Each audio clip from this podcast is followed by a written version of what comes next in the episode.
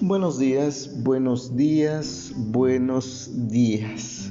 Continuamos nuestro estudio de Primera de Pedro y hoy estaremos reflexionando en los versículos 18 al 23. Versículo 18 eh, se dirige a un grupo de personas que son los siervos. En el capítulo 3, versículo 1 se dirige a otro grupo de personas que son las mujeres. Y en el versículo 7 del capítulo 3 se dirige a los maridos. Entonces vamos a hablar de estos tres grupos de personas. Hoy solamente tocaremos este o hablaremos de los siervos. Y para comenzar, vamos a leer versículo 18 que dice, siervos estén sujetos a sus amos con todo respeto, no solo a los que son buenos y afables, sino también a los que son insoportables. Esta palabra siervos que aquí leemos, o en otras traducciones aparece como esclavos, se refiere a los empleados domésticos. Es decir, no un esclavo como a veces tenemos un concepto de que son personas eh, casi casi tratadas como animales, este, semidesnudos, este, no, aquí se refiere a un grupo de personas que son empleados domésticos que tienen privilegios. De hecho, este, el Antiguo Testamento habla de estos este, siervos y dice cuando una persona, un hebreo sobre todo, llega a caer en necesidades y se llega a vender a un extranjero, dice que un, uno de sus hermanos tiene que rescatarlo, tiene que pagar este, su rescate, pero en dado caso de que ese siervo eh, después llegue a juntar el dinero suficiente para pagar su rescate, que lo pague él mismo. Entonces, cuando habla de estos grupos o esos siervos, en realidad no, está no, está, no se refiere a personas eh, pues que son tratados como vemos en películas o series, sino son personas que son este que tienen ciertos privilegios, que podían tener su propia casa, que tenían, bueno, eh, como un empleado actual, por así decirlo, ¿no? Que llega a trabajar un momento, este, en las tardes ya se regresa a su casa, está hablando básicamente de, este grupo de personas y dice que esos siervos deben estar sujetos a sus amos con todo respeto. Y dice, no solo a los amos que son buenos, sino también a los que son insoportables. Trabajar para una persona que es buena onda, pues a veces, no, no a veces, sino que da gusto trabajar para esa persona. Pero si es una persona que es insoportable, que es grosera, pues simple y sencillamente no da ganas. Pero se tiene que, este, por necesidad a veces, estar eh, trabajando para esa persona y se tiene que hacer con respeto, eh, se tiene que hacer porque el versículo 19 dice por causa de la conciencia ante Dios. O sea, a veces no es tanto por esas personas, sino porque quiero tener una buena conciencia delante de Dios. Mm, el versículo 19 dice de esta manera, porque esto haya gracia, si por causa de la conciencia ante Dios alguien lleva, sobrelleva penalidades sufriendo injustamente. Por causa de Dios, eh, si se soporta injustamente cosas, que uno no debería estar soportando, pero si se hace por causa de Cristo, dice que esto haya gracia ante la presencia de Dios. Tal vez muchos dicen o pensarán, ¿y por qué yo tendría que sufrir, tener que soportar a una persona y esto haya gracia delante de Dios? Yo no soy un tonto, no sé qué cosas así por el estilo, pero mientras alguien no te esté explotando, no te esté maltratando en ciertas cuestiones, mientras tu trabajo simplemente sea tal vez pesado o difícil, si tú lo soportas y aún lo haces respetando a tu empleador y lo haces agradeciéndole a Dios, creo que esto es justo, dice Dios, esto haya gracia delante de Él cuando hacemos las cosas con alegría.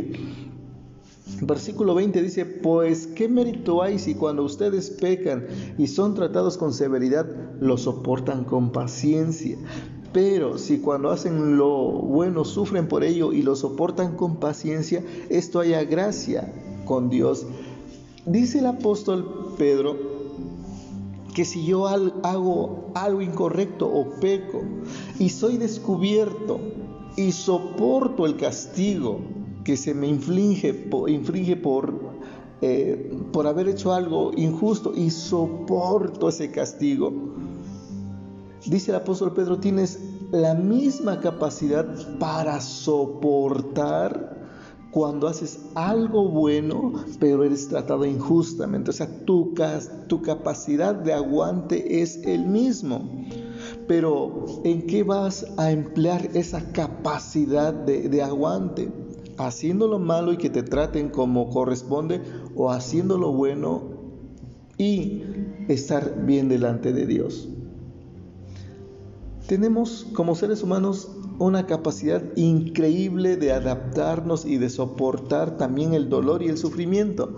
Pero el apóstol Pedro dice, si empleas esa capacidad para soportar cuando haces lo bueno, hayas gracia delante de Dios. Repito, tal vez algunos digan, yo por qué tendré que estar sufriendo. No, no, no, este, yo renuncio, agarro mis chivas y me voy. Pero bueno, eh, es decisión de cada quien. Versículo 21 dice, porque para este propósito han sido llamados. Aquí está este lo, lo terrible, por así decirlo, de este versículo. Dice, y repito, miren, porque para este propósito han sido llamados. ¿Qué propósito? ¿El del sufrimiento?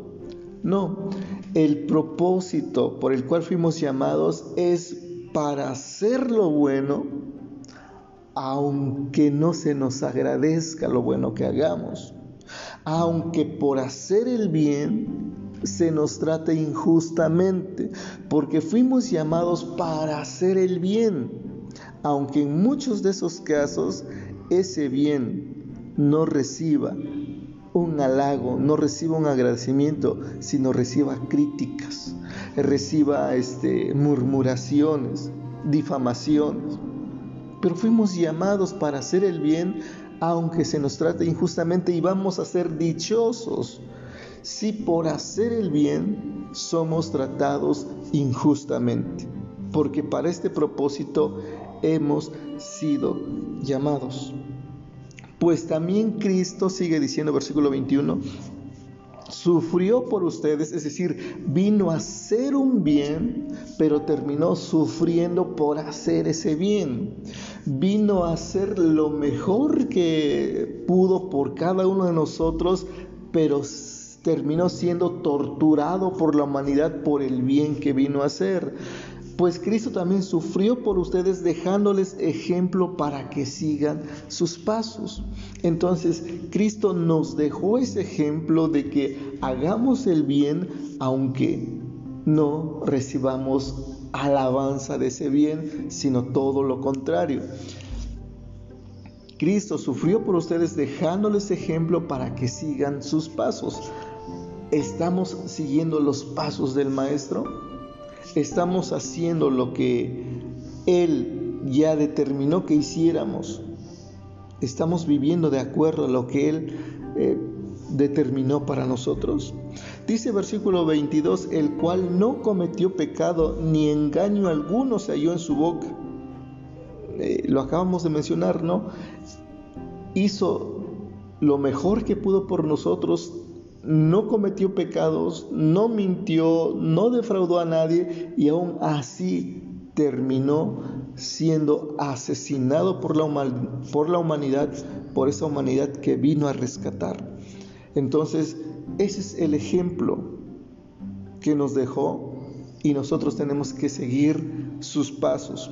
Versículo 23 dice, y quien cuando lo ultrajaban no respondía ultrajando eh, ese es el ejemplo que también yo debo de seguir, porque a veces me insultan y lo más sabio que hago es terminar insultando a la persona. Alguien me maldice, respondo de la misma manera. Cristo dice que aunque no pecó en ninguna forma, cuando lo insultaban no insultaba, cuando lo maldecían no maldecía, todo lo contrario, dice, cuando padecía no amenazaba, sino que se encomendaba a aquel que juzga con justicia. Nosotros Ustedes, cuando son tratados injustamente, ¿cómo reaccionan? Cuando los maldicen, maldicen. Cuando, como aquí dice en esta traducción, cuando los ultrajan, ustedes hacen exactamente lo mismo o se encomiendan a Dios y le piden paciencia para no caer en estas cuestiones de, pues yo no me dejo, a mí el que me la hace me la paga. ¿Qué hacemos? ¿Cómo reaccionamos? ¿Cómo reacciona usted? Espero que se encomiende a aquel que juzga con justicia. Espero que se encomiende a aquel que dice, mía es la venganza, yo pagaré. Espero que sigamos los pasos de Cristo, aprendamos de su humildad y cuando nos injurien, pues simple y sencillamente nos encomendemos al Dios Todopoderoso que nos guarda como la niña de sus ojos. Que Dios te bendiga.